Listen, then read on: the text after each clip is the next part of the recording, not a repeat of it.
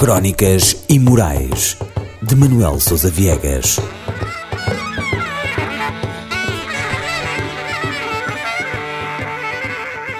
Proibido a fixar na parede. À hora marcada, Sérgio entra na pensão, pisca o olho ao recepcionista e sobe ao primeiro piso. Vira no corredor à direita, terceira porta. Dois toques seguidos e um mais espaçado. É o código para Belinda, que já se encontra no interior do quarto, lhe abrir a porta.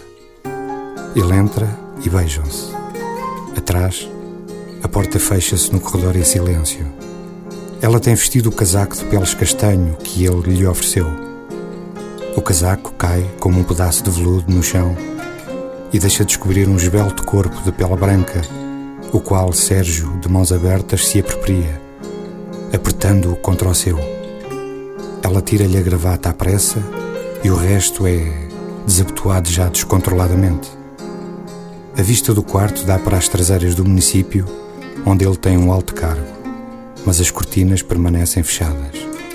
Ambos são casados com outras pessoas. Conheceram-se na Câmara Municipal, onde trabalham, e mantêm este relacionamento há uns meses.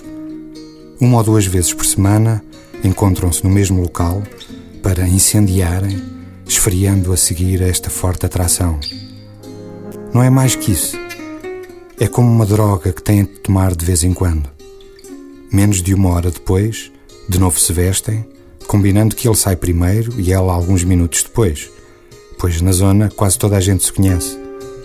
O recepcionista é o único que sabe da história, é primo dele, e também sabe que tem prioridade em qualquer assunto burocrático que tenha de tratar.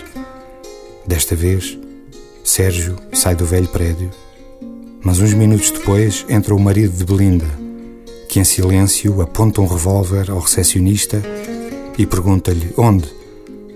Antes que este consiga expressar algo, Belinda, sem se ter apercebido, vem descendo as escadas. O marido aponta-lhe a arma ao peito e, sem abrir a boca, desfere dois tiros fatais, sentando-se de seguida num sofá de olhar abstraído no abismo. O corpo de Belinda fica caído de bruços no chão e o casaco, trespassado pelas duas balas, rapidamente fica encharcado no seu sangue. Um ano antes, algures a norte do continente americano, uma família de oito bichinhos, oito castores, era capturada no seu próprio habitat, mortos depois um a um à paulada para se preservar a pele, arrancada ali mesmo ainda quente, a mesma que se encontra agora numa lixeira com dois buracos de bala e empedernida em sangue seco. Crónicas Imorais de Manuel Sousa Viegas.